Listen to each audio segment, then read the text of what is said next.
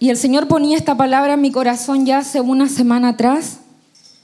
Puede tomar asiento si quiere mientras. Porque a veces a mí se me olvida y ya me han dicho otras veces que los tengo parados como 20 minutos, perdóneme. Eh,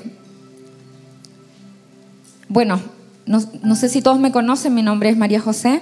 Eh, no sé también si todos saben que nuestro pastor está en Estados Unidos en estos días justamente predicando la palabra del Señor.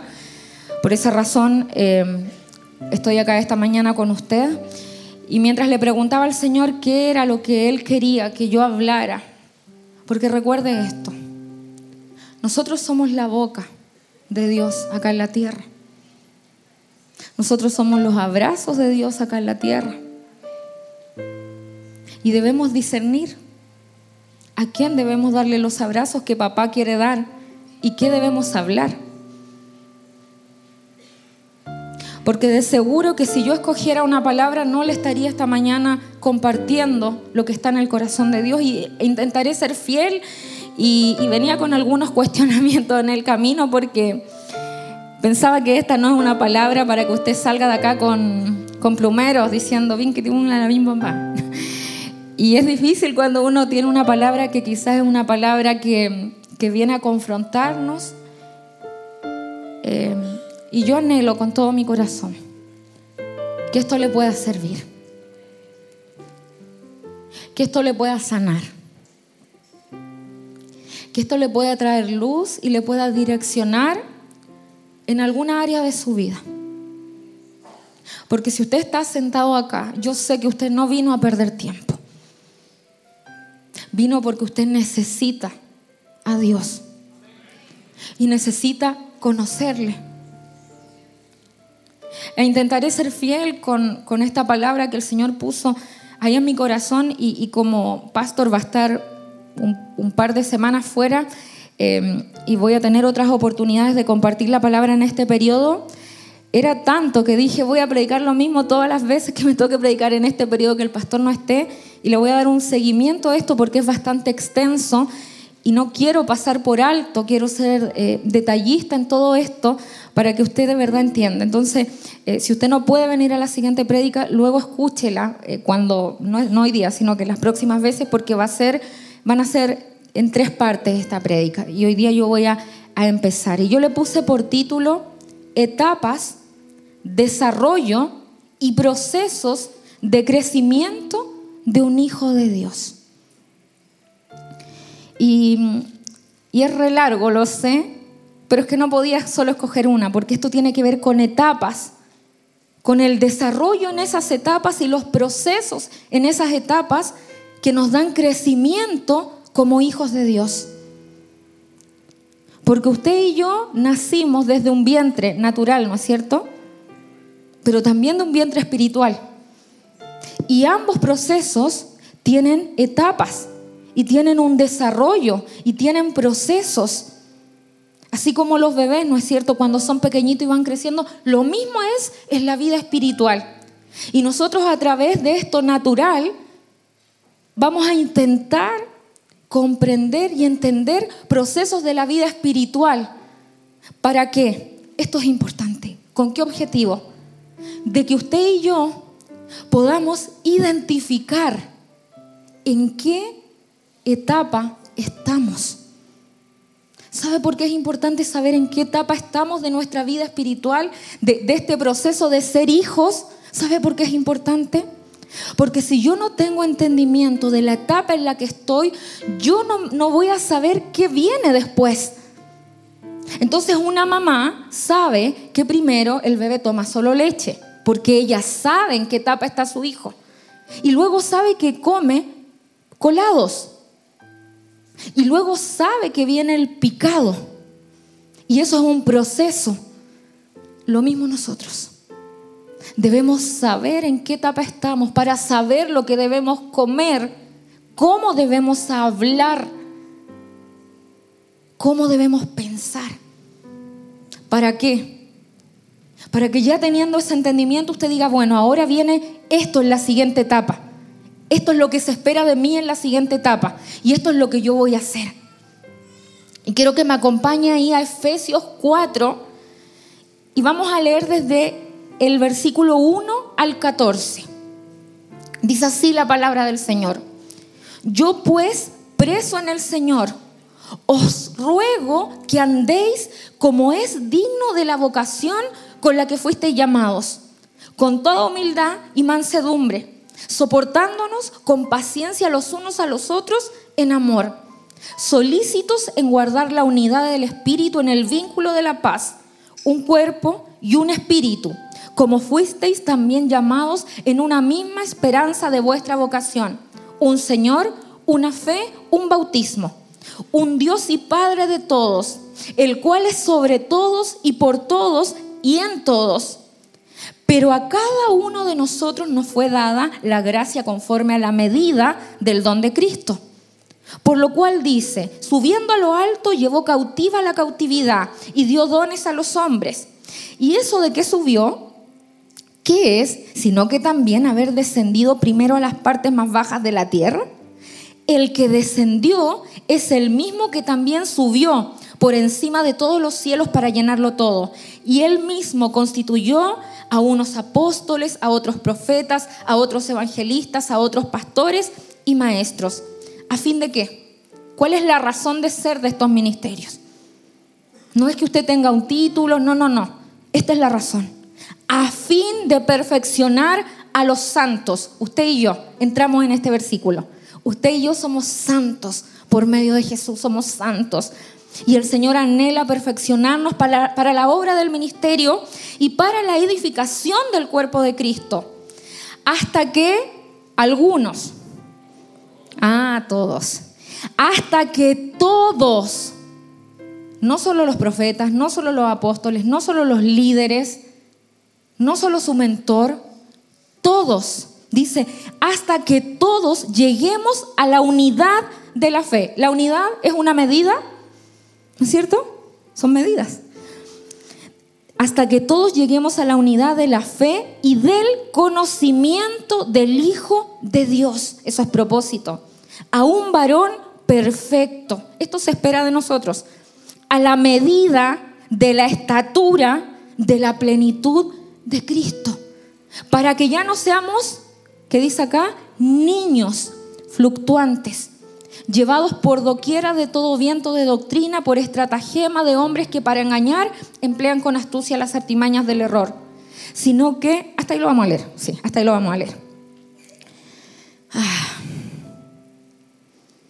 Mire, el encabezado de esto, cuando uno parte leyendo acá, dice la unidad del espíritu. Y luego nos detalla, nos detalla, yo, yo cuando leía esto, yo trabajé muchos años en recursos humanos nosotros hacíamos algo antes de que la persona tomara un, cargo, uno le, mostraba el rol, ¿no es cierto? Y le hacía un seteo de expectativas. No sé si alguno en su, trabajo entiende eso, pero en el fondo es como que, ¿qué se espera de ti? ¿No es cierto? Esto, esto. Y cuando yo leía esto, yo, yo veía así diciéndome al Espíritu Santo, mira, mira José, esto es lo que se espera de ti. No que lo haya logrado. Esto es lo que se espera de ti. Que andemos como es digno, se nos demanda humildad, mansedumbre, soportándonos con paciencia en amor, guardar la unidad del espíritu en el vínculo de la paz, esperanza, ser perfeccionada, que me deje eh, formar para que yo sea perfeccionada, conocer al Hijo de Dios, madurez, se nos pide llegar a una medida, a una estatura, se nos pide seguir la verdad en amor, se nos pide crecer. Si no sabemos dónde estamos hoy, no podremos saber a dónde vamos a llegar.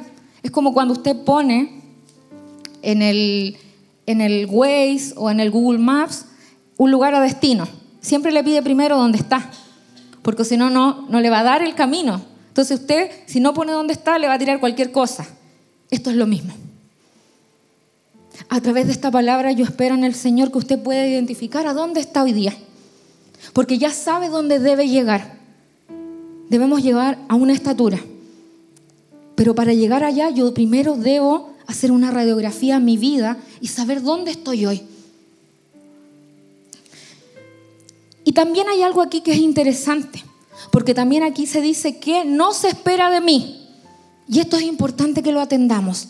Y anote, si usted puede anotar, anote, mi hermano. Dice, para que ya no seamos niños. Eso lo dice en el versículo 14. O sea, hay algo que no se espera de mí. Que toda mi vida yo siga siendo una niña. Y ese niño que aparece ahí en el original es nepios. Y nepios es el primer nivel de madurez espiritual. En los judíos, algo así desde que nace hasta los dos años. O sea, que está diciendo, esto yo no espero de ti, que si tú llegaste a mí te mantengas viviendo tu vida como un nepio. Y luego vamos a hablar qué es un nepio. Esto debe darnos luz a nuestra vida para que guiados por el Espíritu Santo podamos identificar en qué etapa del desarrollo nos encontramos en base a los procesos, porque finalmente lo que uno vive en el día a día, nuestras relaciones, los procesos que a nosotros nos toca vivir, va a hacer que salga algo de nosotros, ¿no es cierto? Cuando usted vive algo, sale algo de usted, una conducta, una palabra, en situaciones de presión, pasan cosas, decimos cosas. Y eso que, que sale del proceso nos muestra, nos revela, nos manifiesta qué edad tenemos. ¿No es cierto? Porque cuando usted escucha al bebé decir agú, agú, usted identifica, sin ni siquiera quizás verlo, quizás usted solo escuchando diferente niño, usted podría identificar qué edad tiene. ¿No es cierto? Si pusiéramos acá una tela negra y atrás ponemos a algunos niños de diferente edad y los hacemos hablar, usted va a decir, mira, ese me, me parece que tiene un año. Ese, porque la forma en la que hablamos manifiesta quiénes somos. Y, acá yo sacaba el primer principio de esta palabra que es, como, si, como hijos de Dios, sí se espera algo de nosotros. Sí se espera algo de nosotros de acuerdo a la etapa en la que usted esté. Por eso, cada uno de nosotros, el Señor espera cosas distintas de nosotros. No espera lo mismo de usted. ¿Por qué? Porque lo que Él espera de usted y de mí va a depender de la etapa en la que yo esté. Todos debemos llegar a una medida, sí, pero en el proceso, en los años, porque Pedro ya llegó a la plenitud. Pablo ya llegó, ellos ya pasaron todo el proceso. Quizá usted está sentado acá y es primera vez que viene y es primera vez que escucha una palabra así. O quizá puede que usted esté sentado acá y lleve 10, 20, 40, 50 años en el Evangelio. Cada uno de nosotros está en diferentes etapas. Y el Señor sí demanda de nosotros algo de acuerdo a la etapa en la que estamos. Mire lo que dice Primera de Juan, versículo, o sea, capítulo 3, versículo 1. Dice, miren con cuánto amor nos ama nuestro Padre, que nos llama a sus hijos. Y eso es lo que somos. Pero la gente de este mundo no reconoce que somos hijos de Dios porque no le conocen a Él. Mire, nuestro pastor, los que son de casa lo saben. No sé si hay visitas, pero los que son de casa saben que nuestro pastor lleva mucho tiempo hablando de qué? De la paternidad, ¿no es cierto? Lleva más de 40 mensajes hablándonos de la paternidad y, intentando mostrarnos quién es el Padre, el corazón del Padre.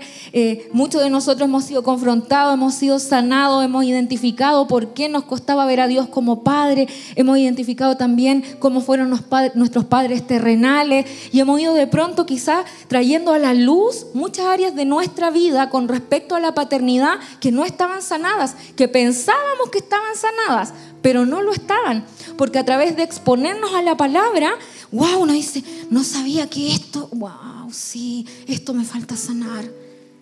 No tengo resuelto esto. Por eso me cuesta esto otro. Y el Señor nos ha traído luz acerca de la paternidad y, nos ha mostrado a través del pastor Abel y la palabra quién es el papá y cómo es y el corazón y la voluntad del Padre y lo que el Padre espera de nosotros. Pero cuando yo leo este versículo de Primera de Juan, me llama la atención algunas palabras que las quiero conectar.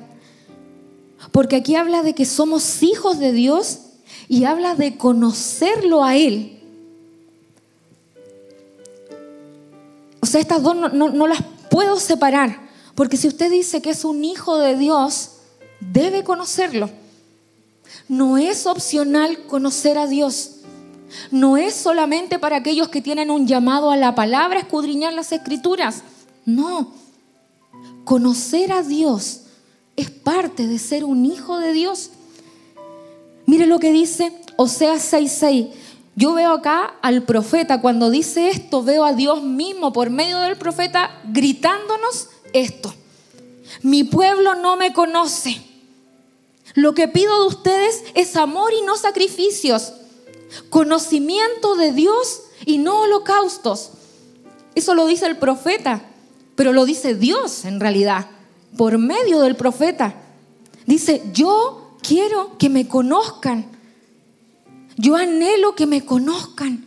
Es más, ¿sabe por qué vino Jesús acá? Vino para darnos vida eterna, cierto que sí. Pero Él vino para que usted y yo nos reconciliáramos con el Padre. Para que por medio de Él conociéramos al Padre. Y es tan bueno conocer al Padre que Jesús no le importó despojarse de sí mismo porque Él lo conoce desde siempre. Y Él dijo, es tan bueno que este sea mi Padre. Es tan seguro vivir en esta paternidad que digo sí a bajar y despojarme de todo para que ustedes lo puedan conocer. Y eso es tremendo. Porque de verdad haremos valer ese sacrificio. Mire, un día, mi hermano, un día que usted no busque del Señor, que no se meta a su corazón y le pregunte algo y quiera saber más de Él, un día usted no está valorando la cruz y yo no estoy valorando la cruz. Esto no es menor. El conocer a Dios no es menor. Y le vuelvo a decir, esto no es solo para los hermanos que vienen al Instituto Bíblico a aprender la palabra.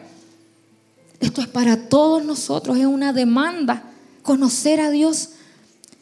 Mire lo que dice Juan 17:3. Dice, y esta es la vida eterna o sea, en esto resume la vida eterna. O sea, Jesús vino a darnos vida eterna. ¿Qué es la vida eterna? Aquí lo dice. Aquí lo dice.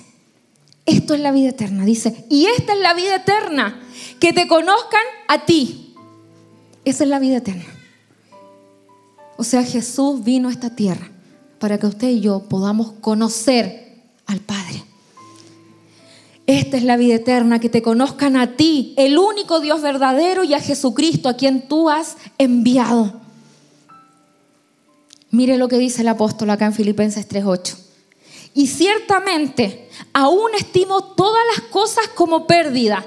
O sea, todo lo que había obtenido. Usted sabe todo lo que había obtenido Pablo, ¿no es cierto? Sabe cómo creció, cómo fue su educación. Era, no era, tenía una estatura Dice, y ciertamente aún estimo todas las cosas como pérdida. Así es, todo lo demás no vale nada cuando se le compara con el infinito valor de conocer a Cristo Jesús. Mi Señor, por amor a Él, he desechado todo lo demás. Este desechado habla de una decisión personal. Él no lo hace por nosotros. Hay cosas, mi hermano, decisiones que debemos tomar en la vida que no las va a tomar Dios por usted, ni un ángel, ni un profeta, ni el pastor, ni un ministro. La tenemos que tomar nosotros. Hay cosas que debemos decidir desechar de nuestra vida porque ya no nos sirven hay algunos que todavía están comiendo colado cuando ya deberían estar comiendo carne con arroz espiritualmente. Y debemos identificar esto. Dice, he desechado todo lo demás y lo considero basura a fin de ganar a Cristo. O sea, esto es la plenitud, mi hermano, conocerlo a Él. Si usted está todos los días con hambre de conocer más de Él, créame que si usted está pasando una dificultad, esa dificultad no le duele como le dolería si no estuviera conociéndole. Porque cuando las aflicciones del día a día no nos perturban, es cuando yo en ese proceso que vivo aquello estoy conociendo a Dios Eso me trae paz, eso me trae esperanza, eso me trae tranquilidad, porque estoy conociendo quién es mi papá. Entonces todo lo que pueda vivir y que se pueda ver con los ojos naturales no me afecta de la misma manera que si yo no lo estuviera conociendo. Los únicos que pueden llegar a esa plenitud son los hijos íntimos. Yo no tengo duda que si usted recibió a Jesús como su Salvador personal, lo creyó con todo su corazón, lo declaró con su boca, usted, de acuerdo a la palabra, es un hijo de Dios. No hay duda de eso. No está en discusión si usted es hijo o no es hijo. Mi hermano, eso no está en discusión, nunca lo dude. Lo que vamos a ver ahora es en qué etapa de este hijo yo estoy. Porque con todas las prédicas que nuestro pastor habrá soltado, usted y yo ya deberíamos tener claro que somos hijos. Eso ya no debería ser una duda para usted. Entonces ahora debemos ir a otro nivel, que es profundizar en estos hijos. ¿En qué tipo de hijo soy yo? Porque si usted aún está dudando, soy hijo, no soy, no sé, es que hoy día hice esto y soy hijo, mañana hago esto otro. No, mi hermano, tanta palabra soltada sobre este púlpito diciéndonos de una u otra forma, son hijos, son hijos amados, tienen un Padre bueno. Eso ya no debería ser una duda para nosotros como miembros de esta congregación, mi hermano. Ustedes ya deberían empezar a profundizar en ya, yo ya sé quién es mi papá, ahora me voy a ocupar de qué tipo de hijo soy yo, porque entiendo que Él está demandando algo de mí. ¿Qué hora es? Wow, ¿a qué hora tengo que terminar, Julita? Ya, wow, perdón. Soy hija de mi papá. de mi papá espiritual, o sea, no, de mi papá ministerial. ¿Eh? Que uno tiene que repetir muchas veces las cosas. Si no está escuchando Pastor Abel, sigo sus pasos. Quería introducir todo esto para empezar a hablarles de aquello. Y que tiene que ver con, las, con estas etapas de los hijos. Para que usted diga, parece que yo soy un nepio. Que no está mal si usted lleva poco en el Evangelio. No está mal. Pero preocúpese si lleva 40, 30, 10 y es un nepio. Preocúpese. Y aquí yo, yo me puse a, a, estudiar esto y, venía en realidad súper nerviosa ahora de camino acá, porque es tanto que decía, Señor, ¿cómo lo, cómo lo, dosifico, cómo lo entrego? Y creo que hoy día solo voy a alcanzar a ver uno, y son cinco, cinco etapas las que al menos yo eh, estudié e identifiqué. Se las voy a mencionar las cinco y le voy a dar una breve repasada y vamos a profundizar, ¿ya? Entonces está esta primera etapa de hijo que es el nepios, el que leíamos ahí. Este es el que aparece en Gálatas 4.1 cuando dice, pero también digo, entre tanto que el heredero es niño, en nada difiere del esclavo, aunque es señor de todo. ¿Por qué? Porque nosotros tenemos una herencia, aún naciendo. O sea, usted nace y ya tiene la herencia. Está la herencia, pero aún usted no puede administrar esa herencia. Por eso aquí dice esto. Y el, nepios es un niño que va desde que nace hasta los dos años en la cultura judía, porque recuerde que nosotros tenemos que estudiar esto con el entendimiento de los que la escribieron, la cultura en la que estaban inmersos, ¿no es cierto? Porque eso nos habla de qué es. Y ese es un nepio. Luego viene el hijo Paidión, que se va desde aproximadamente de los 2 a los 12 años. Y ese es el que aparece ahí en Lucas 1.80. Y dice, y el niño crecía y se fortalecía en espíritu y estuvo en lugares desiertos hasta el día de su manifestación en Israel. O el que aparece en Lucas 2.40 y dice, y el niño crecía y se fortalecía y se llenaba de sabiduría y la gracia de Dios era sobre él. Fíjese en esto. ¿Está mal? Este era Jesús, estamos hablando de Jesús. Y también fue un paidón. También él fue un paidón. ¿Está mal? No. porque era lo que tenía que ser en, el tiempo que tenía que ser. Sin ninguna, yo mientras estudiaba esto, porque a veces nosotros lo podemos ver, esto, ah, eh, es un nepio, eh, eso está mal, tiene que llegar. No, no, no. Yo intentaba ponerme en el corazón de Dios y decía, y, de verdad que le digo esto a mi hermano, sentía de parte del Espíritu Santo que me decía, cada etapa es buena y es necesaria. Eso no es lo malo. Lo malo es cuando yo me quedo pegada en una etapa. Eso es lo malo, cuando yo me quedo pegada y tengo ahora 37 años, mi mamá todavía me tuviese que cargar, todavía me tuviese que dar coladito, ¿no es cierto? Ahí está mal la cosa. Pero yo tuve que vivir una etapa donde Jesús la vivió, donde le cambiaron pañales, donde dependía 100% de sus papás. ¿Está mal eso? No. Por eso debemos ser como los hijos de Isaacar, entendidos en los tiempos. ¿Qué tiempo tengo que vivir ahora? ¿Qué es lo que necesito? Luego, la tercera etapa es el hijo Tecnon. Son nombres, yo sé que son raros, porque no son chilenos ni venezolanos. ¿Ya? Pero usted lo entiende. Para la otra voy a hacer un PowerPoint, ¿ya?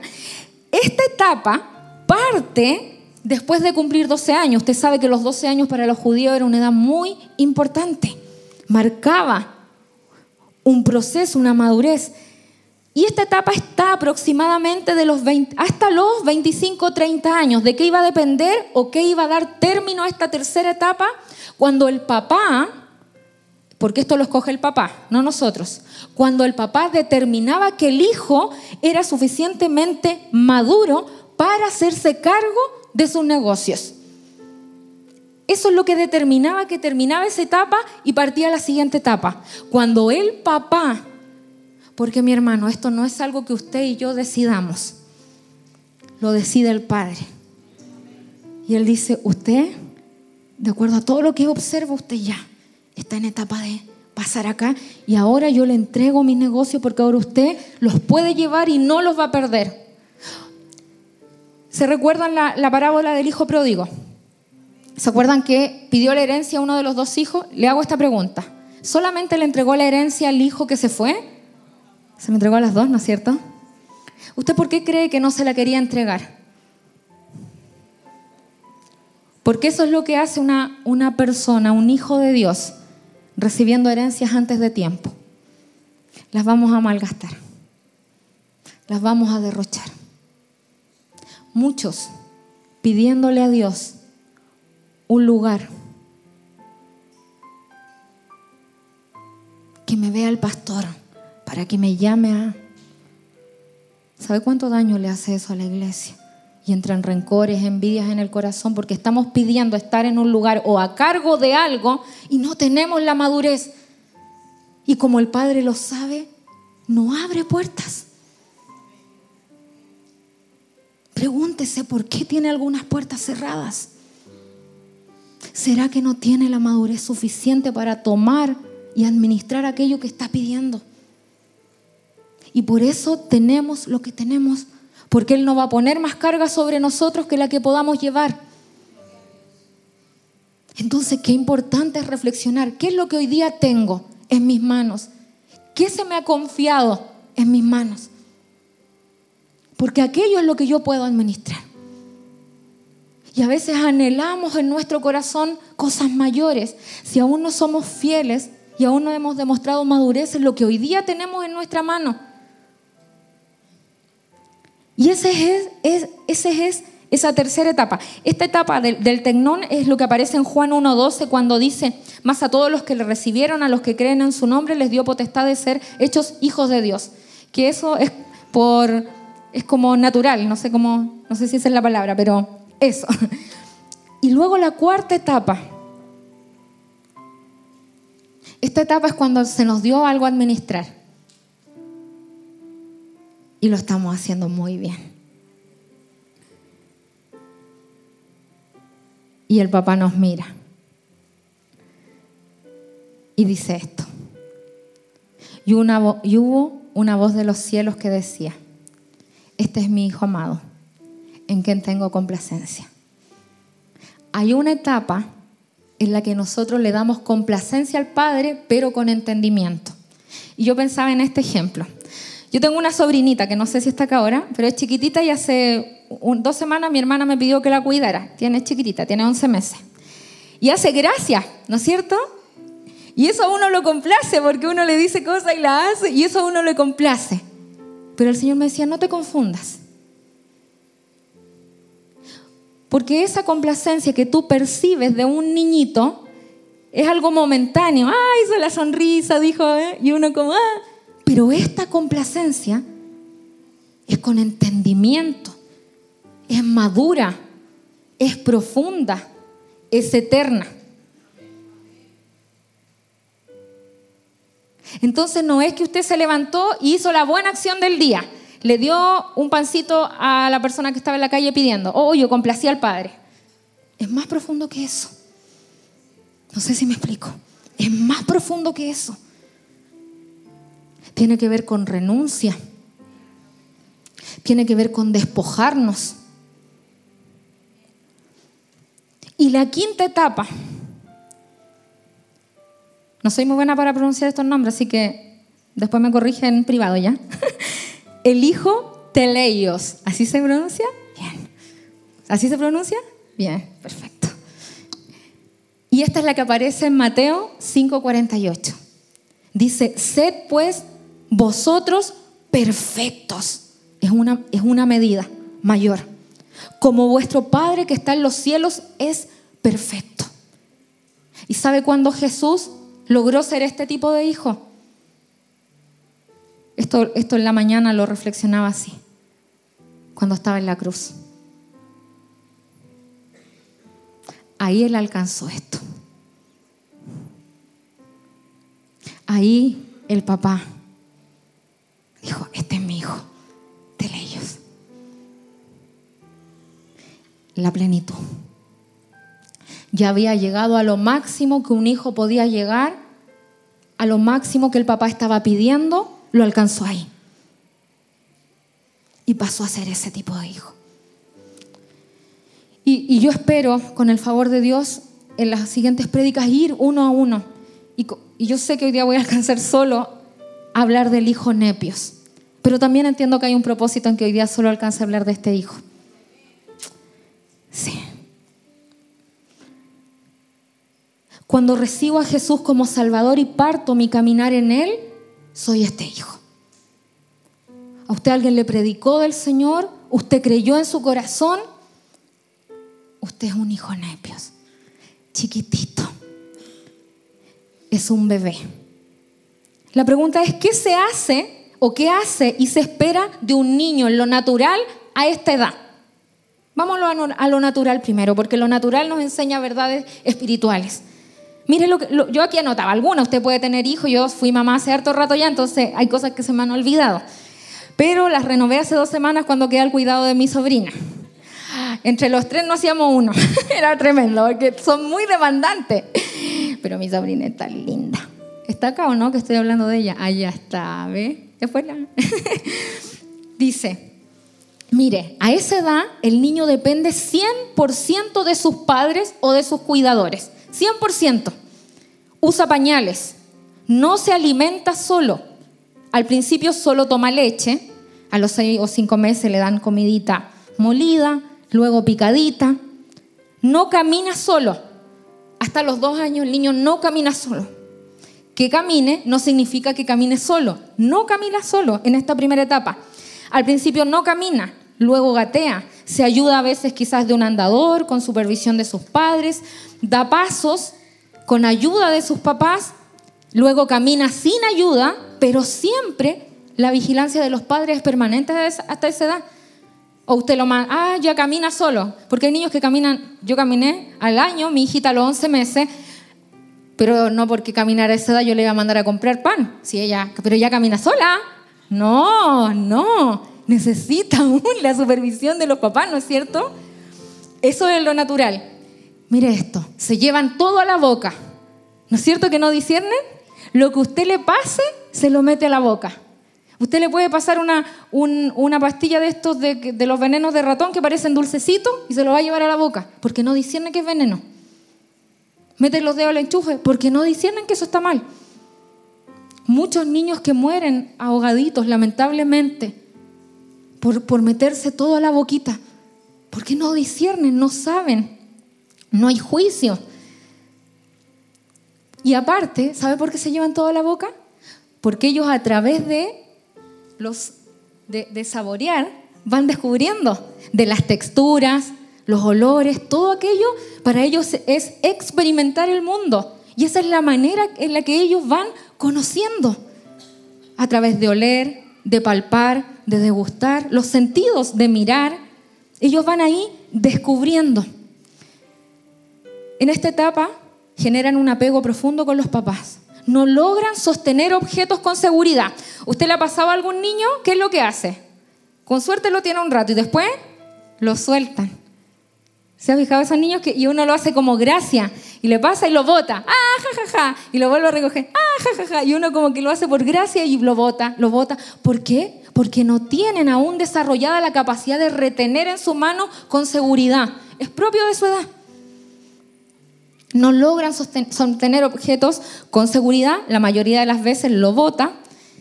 Imita sin entendimiento lo que uno hace. Porque imitan. ¿no es cierto? Pero sin entendimiento. Volvemos a lo mismo, porque es una gracia. Balbucea, no se le entiende lo que habla, ¿no es cierto? Y el niño dijo cualquier cosa y usted dijo, ¡ay, dijo mamá! Y dijo cualquier cosa. la otra vez estábamos, no sé si está Scarlett, mi hermana, estábamos con Amparito y la Amparito dijo cualquier cosa y la Scarlett formó una frase, ¿te acuerdas? y no, ¿cómo va a decir eso? Dijo que había dicho algo así como, eh, mi tía Scarlett, una, ¿cómo va a decir eso? Pero ella escuchó eso. Pero en realidad uno no entiende lo que hablan, si no entendemos lo que hablan. ¿Por qué? Porque son bebés. Y luego empiezan a pronunciar sus primeras palabras. Yo ahí puse algunas para que ahora vayamos al área espiritual. Esto pasa con los que están en esta etapa. Se ofenden fácilmente. Eso es lo que pasa con un hijo de Dios que está en esta primera etapa. Se ofende fácilmente. Se ofende por todo. Mire, se ofende porque no lo llamaron. Y se ofende porque lo llaman mucho y se quieren meter en su vida. Se ofende porque no lo saludó el pastor. Se ofende porque el pastor es muy abrazón. Se ofende por lo que predicaron. Se ofende porque no lo consideraron. Se ofende cuando se habla de dinero o prosperidad. Yo acá ponía esto. Se ofende solo por el hecho que escuchó la palabra prosperidad, prosperidad y eso le causa como algo que lo ofende. Se ofende cuando es corregido es un hijo dependiente del mensaje o del llamado del pastor. Ese tipo de cristiano que necesita que alguien le esté mandando un WhatsApp para venir a la iglesia, que necesita un llamado para decirle, hermano, vamos que se puede. Yo no digo que eso esté mal. Nos debemos animar los unos con los otros. Es al hecho de que usted no se mueva si no hacen aquello. Y que se ofenda en su corazón si no lo hacen y que le duela y que eso provoque en su corazón heridas, raíces de amargura, disensión, división, hasta que usted se vaya de una congregación por aquello. Necesita constantemente que alguien esté diciéndole, Dios te ama, Dios tiene un propósito contigo, persevera, vamos, y que haga plumero y así una cosa impresionante. Se aburren con facilidad. Se aburren con facilidad, como los niños un ratito, un juguete, y después usted le tiene que pasar otra cosa porque se aburren con facilidad. Por ende, no pueden ser personas confiables. Una persona que es así no puede ser confiable. Porque mire, nuestros pastores aman esta congregación, que es la que el Señor les dio a pastorear. Y como la aman, le van a pedir discernimiento al Señor ¿a quién pueden poner a cargo de ciertas áreas de la congregación? Personas que amen, que no suelten a la primera, que sean confiables, que sean fieles, para amar lo que Dios ama y cuidar lo que Dios cuida, porque finalmente le van a pedir cuentas a ellos y ellos no van a delegar. en cualquier persona por sus dones y talentos, esto tiene que ver con carácter. Y se lo llevo más profundamente, a su trabajo incluso. Un jefe con entendimiento, ni siquiera siendo hijo de Dios, va a ver a quién va, a quién va a ascender en su trabajo. Al que hace bien las cosas. Porque los que han sido jefes alguna vez quieren un equipo de trabajo comprometido, que no suelte, que llegue a la hora, ¿no es cierto? O sea, se pide un estándar para ser promovido. Estos hijos, como aún se ofenden con cualquier cosa, no pueden. No pueden ser promovidos porque les duele su corazón por todo. Me miró, no me miró, pasó por mi lado, no me saludó, tendrá algo conmigo. Le voy a ir a preguntar. Es que vi que se está comportando rara conmigo. No le hablo de cosas que, que solo estudié, de cosas que veo a diario, mi hermano. Aquí.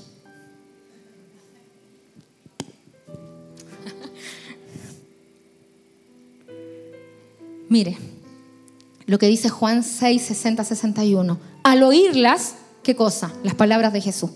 Muchos de sus discípulos dijeron, dura es esta palabra, ¿quién la puede oír?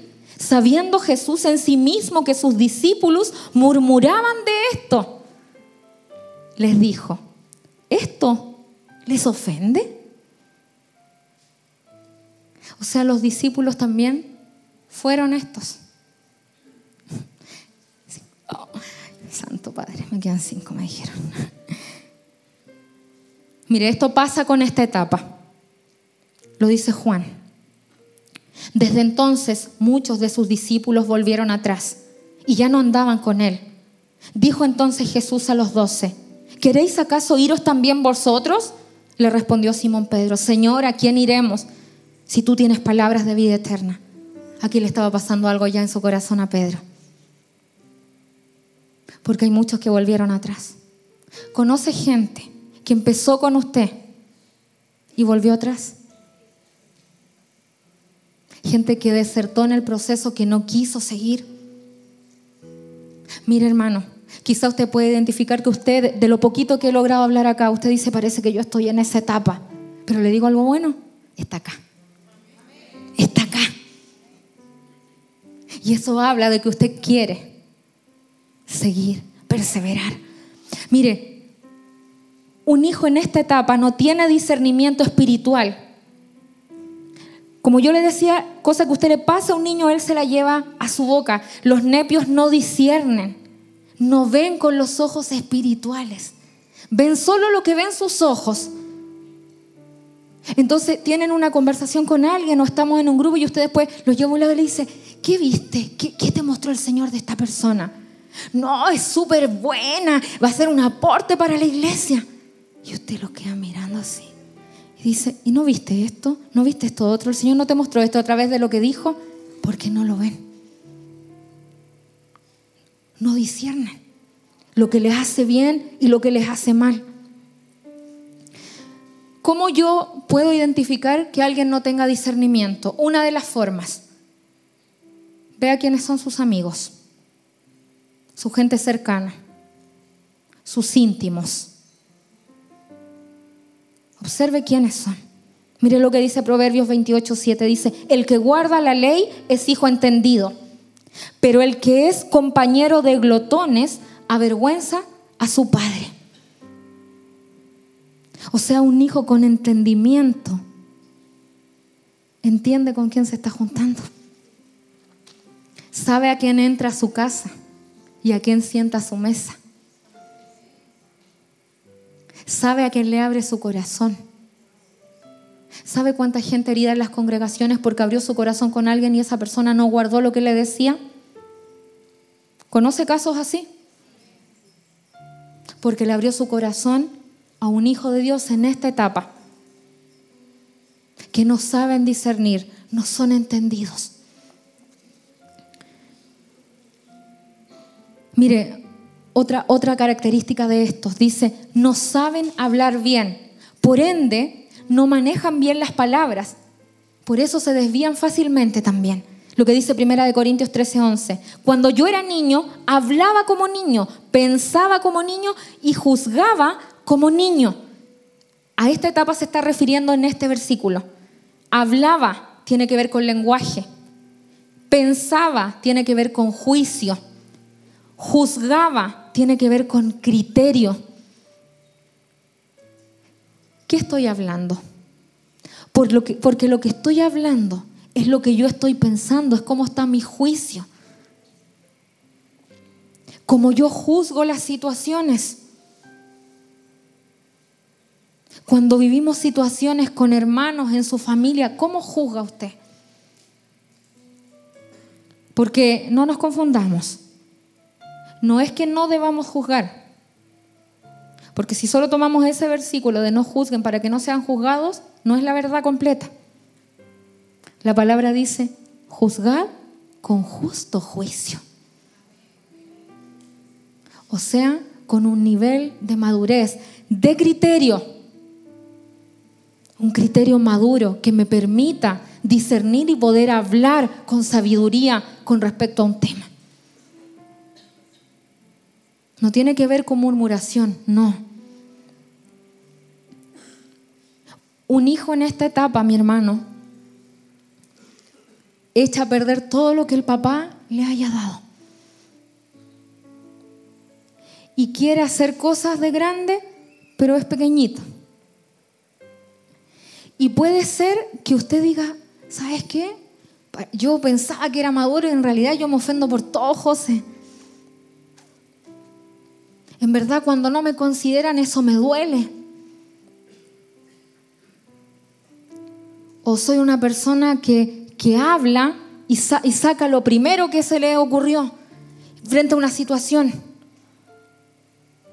Me enojo con facilidad, suelto con facilidad las cosas, parto algo y nunca lo termino.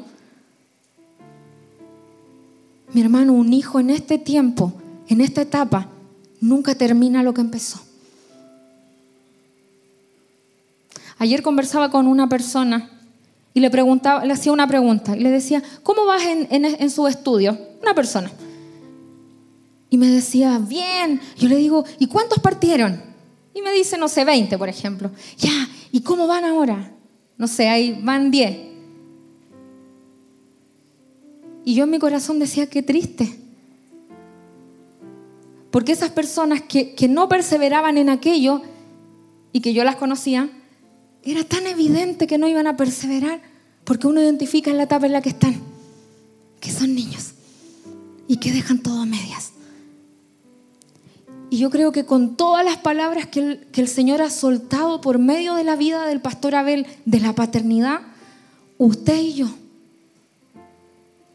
ya deberíamos salir de esta etapa.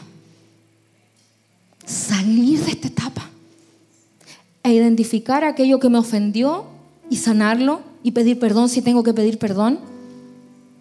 Y cambiar mi lenguaje y tener un lenguaje de fe, de entendimiento. Pedirle al Espíritu Santo discernimiento. No conformarnos como estamos actualmente. Y si usted siente que hay puertas cerradas en su vida, en cualquier área, dígale, pregúntele, papá, ¿será que aún estoy en esta etapa que no soy confiable? Dime qué debo hacer, qué demandas de mí. Porque mire, este versículo de Primera de Corintios que dice que hablaba, que pensaba y que juzgaba como niño termina así. Dice, más cuando ya fui hombre, dejé lo que era de niño. Y ahí está la clave. Y ahí está la clave.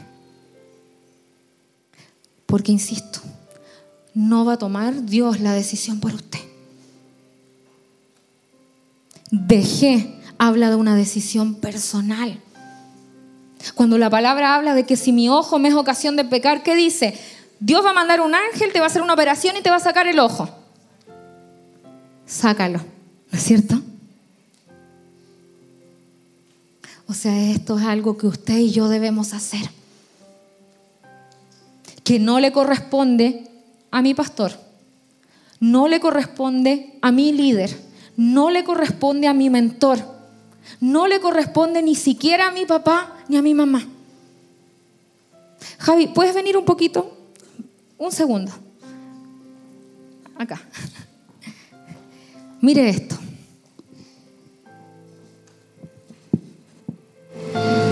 Ella tiene 17 años y yo espero algo de ella. ¿Qué pasaría si yo llego acá a la congregación, todas las veces que llego, no sé si me la puedo, hace tiempo no la tomo, y llego todos los días y usted me ve cargando así y llego y la siento en la sillita, ¿qué pensaría usted? Si usted sabe que ella puede caminar, usted esperaría esto. Ella me diga, mamá, mamá,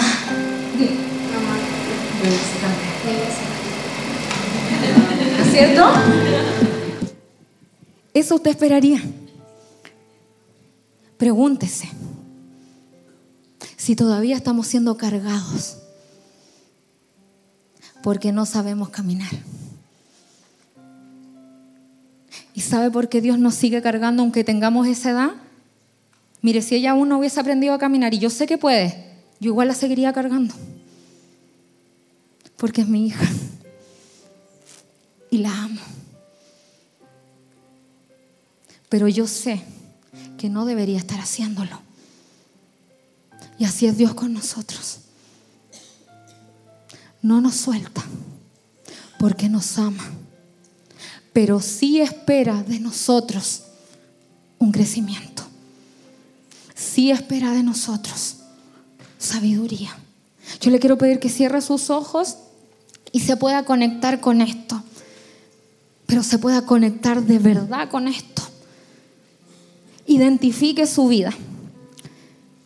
Esto es lo que soy. Póngase frente a un espejo y que el Espíritu Santo lo pueda guiar a toda verdad con respecto a quiénes somos. Esto me pasa cuando vivo ciertas situaciones. Esto siente mi corazón cuando no me consideran.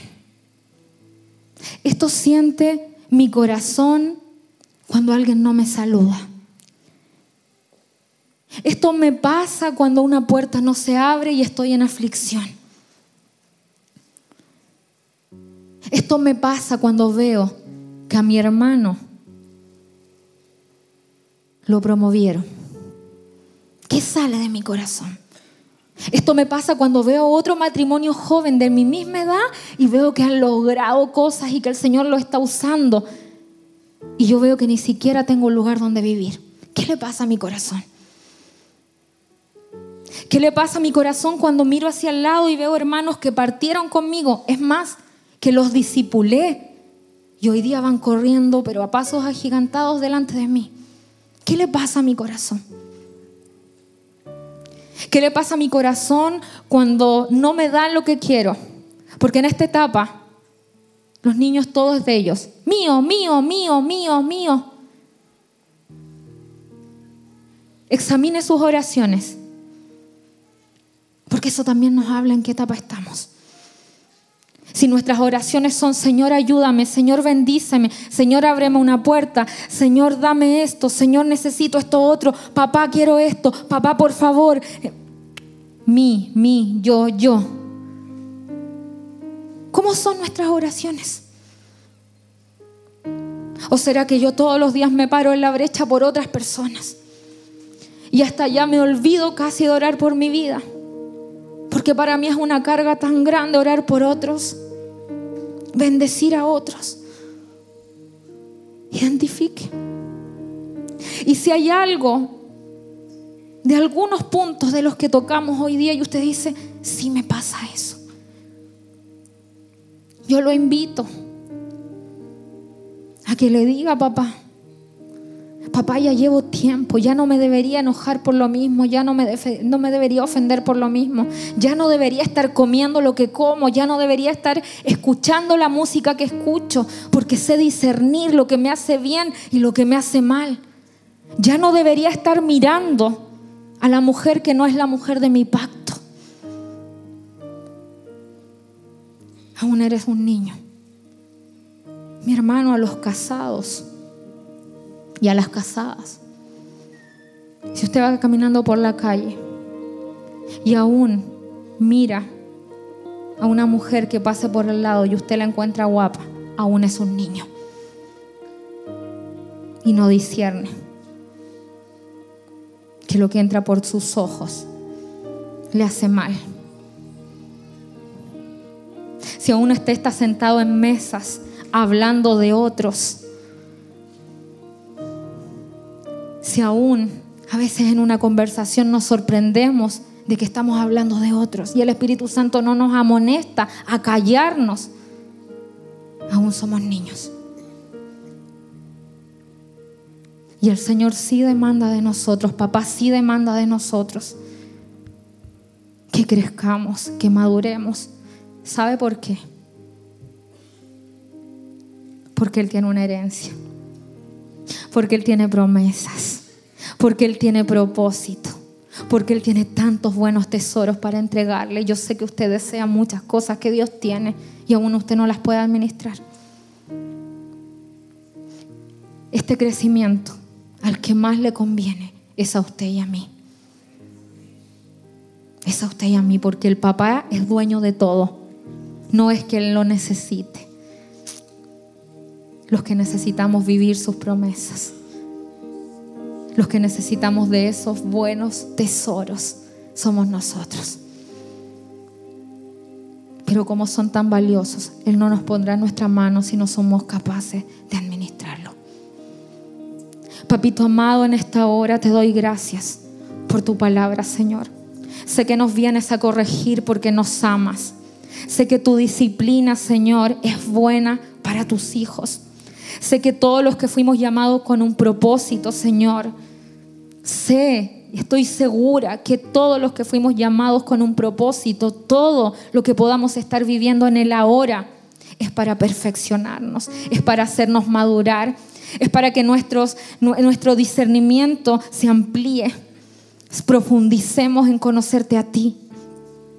Porque en la medida que te conocemos a ti, Señor, vamos a madurar. En la medida que te conocemos a ti, vamos a tener seguridad y vamos a caminar firmes. Yo te pido que si hay alguno acá en esta hora que entiende que ya debería estar comiendo comida sólida y aún toma leche, se arrepienta. Y como dice tu palabra, deje, dejemos las cosas que son de niño. Así es, Señor. Y así oro. Queremos dejar las cosas que son de niño. Queremos dejar lo que no nos conviene. Queremos dejar el lenguaje que no se entiende. Queremos dejar los pensamientos que nos hacen daño. Queremos dejar todo lo que no pertenece a tu reino. Queremos dejarlo. Es una decisión personal de arrepentirse y de cambiar el curso. Así oro en esta mañana, Señor, para que todos los que estamos en este lugar, Señor, aún los que son niños, Señor, puedan tener el entendimiento que deben dejar cosas que no hacen bien. Y eso es renuncia. Y si hablamos de renuncia, tú nos enseñaste, tú nos impartiste que es renuncia. Así oro en esta mañana, en el nombre que es sobre todo nombre, en el nombre de Jesús. Amén y amén. Bueno es Dios. Dios es bueno, mi hermano. Y Él nos da lo que necesitamos. ¿Usted cree eso? Él nos da lo que necesitamos.